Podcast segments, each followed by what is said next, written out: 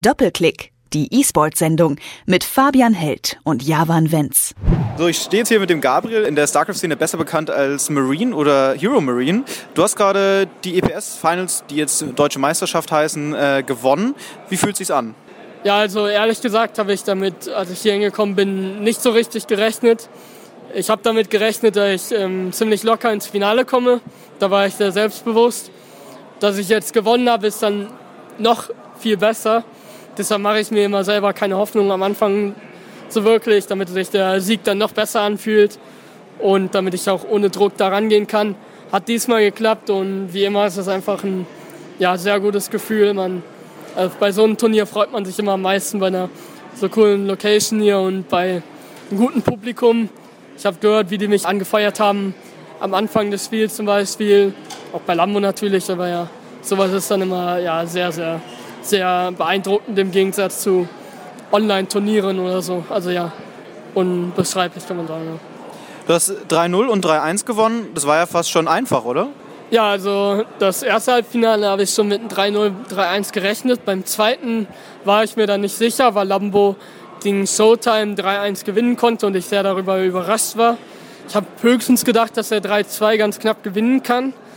Deshalb hat das mich ein bisschen so auf Garde erwischt, dass ich dann halt nicht wirklich vorbereitet war. Aber ich hatte dann im Kopf so mir ganz schnell, wie ich es fast immer mache, in so Offline-Turnieren Bildorders und äh, Taktiken überlegt auf bestimmten Maps, die ich dann angewendet habe. Und ich muss sagen, das war schon sehr riskant, weil ich da ab und zu gespielt habe. Aber dann hat Lambo ein, zwei Fehler gemacht und die haben mir dann ja, zum Munden verholfen und auch ein bisschen Glück war auf jeden Fall dabei. Also. Wie ist denn der Stellenwert dieses Turniers für dich? Weil die WCS ist ja natürlich irgendwie die größte Liga in, in StarCraft. Was bedeutet da so eine ESL-Meisterschaft? Für mich momentan aufgrund meines Abiturs ist ähm, die ESL-Meisterschaft mein einziges Turnier, worauf ich mich jetzt in den letzten zwei Wochen nur vorbereitet habe. So von größter Bedeutung, weil ich im Moment nichts anderes habe. Bei der WCS konnte ich nicht mitmachen, weil das zeitlich problematisch geworden wäre, da man ja während des Abiturs am besten nicht irgendwie mal eine Weltreise macht und kurz mal nach Frankreich geht, danach nach Amerika zum Beispiel, es gerade ein Turnier oder so geht, sondern da sollte man dann eher zu Hause sein, immer vorbereitet sein und lieber sein Ding für die Schule machen. Deshalb hat die ESL-Meisterschaft einen höheren Stellenwert für mich gehabt und deshalb freue ich mich auch sehr über den Win, da ich halt das ja alles sozusagen in dieses Turnier reingesteckt habe und relativ viel Zeit schon investiert habe. Ja. Du bist demnächst äh, mit dem Abitur auch fertig. Hast du denn schon überlegt, wie es dann für dich weitergeht? Könntest du dir auch vorstellen, mal eine Zeit lang irgendwie Vollzeitprofi zu sein? Das kann ich im Moment noch nicht so wirklich sagen. Die ersten Monate auf jeden Fall.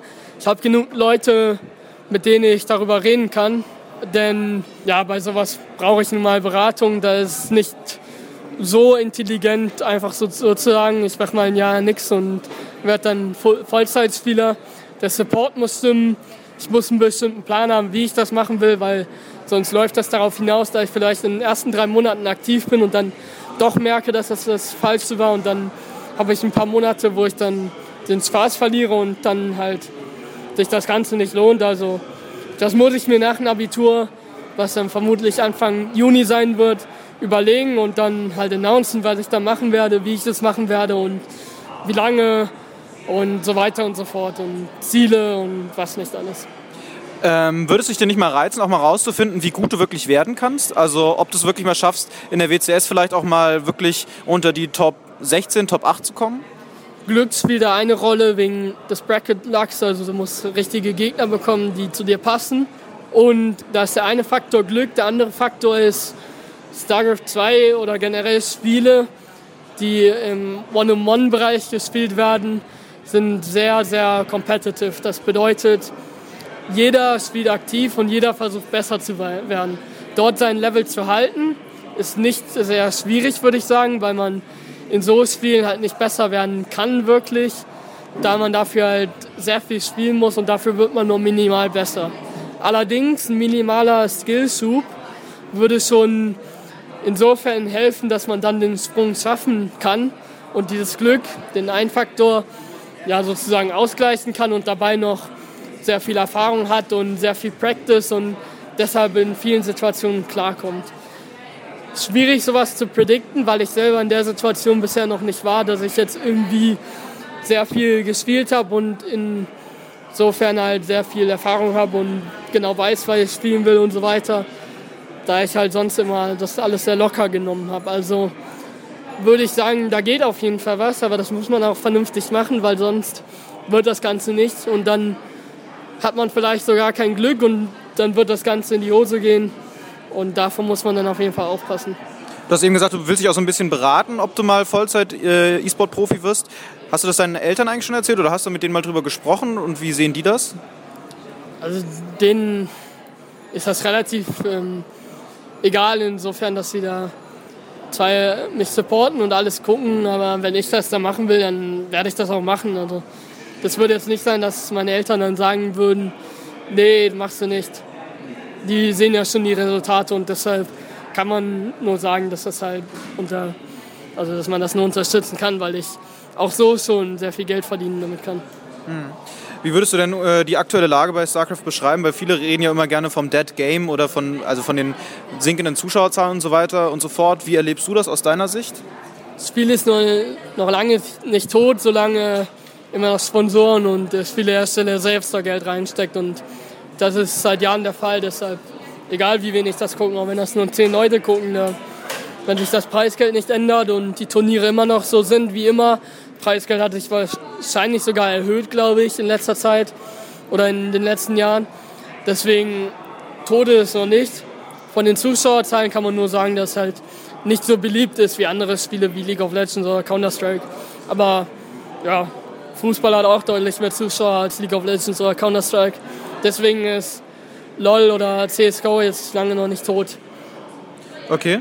Eine abschließende Frage noch. In der StarCraft-Szene ist ja immer eine große Diskussion über die Balance, wer gerade, welche Rasse gerade stärker ist. Wie siehst du das aktuell? Zurzeit habe ich nicht viel gespielt. Mein Eindruck ist, dass äh, Terraner im Moment noch die schwächste Rasse ist.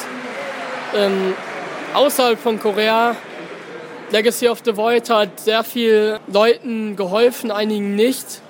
Und zwar hat das eher den Leuten geholfen, die sehr viel Skill im Spiel haben und sehr viel Aktionen pro Minute machen können und deshalb ja, mich, mechanisch gesehen halt sehr gut sind.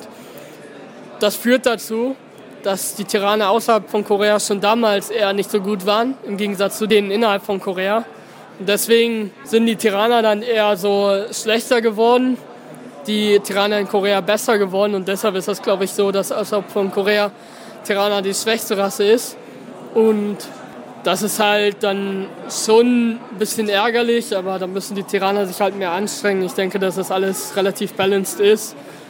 Vielleicht da noch ein, zwei Änderungen macht Blizzard sicherlich in den nächsten Wochen und dann passt das Ganze erstmal, dann muss man weiter gucken. Alles klar, vielen Dank. Doppelklick, die E-Sport-Sendung mit Fabian Held und Javan Wenz.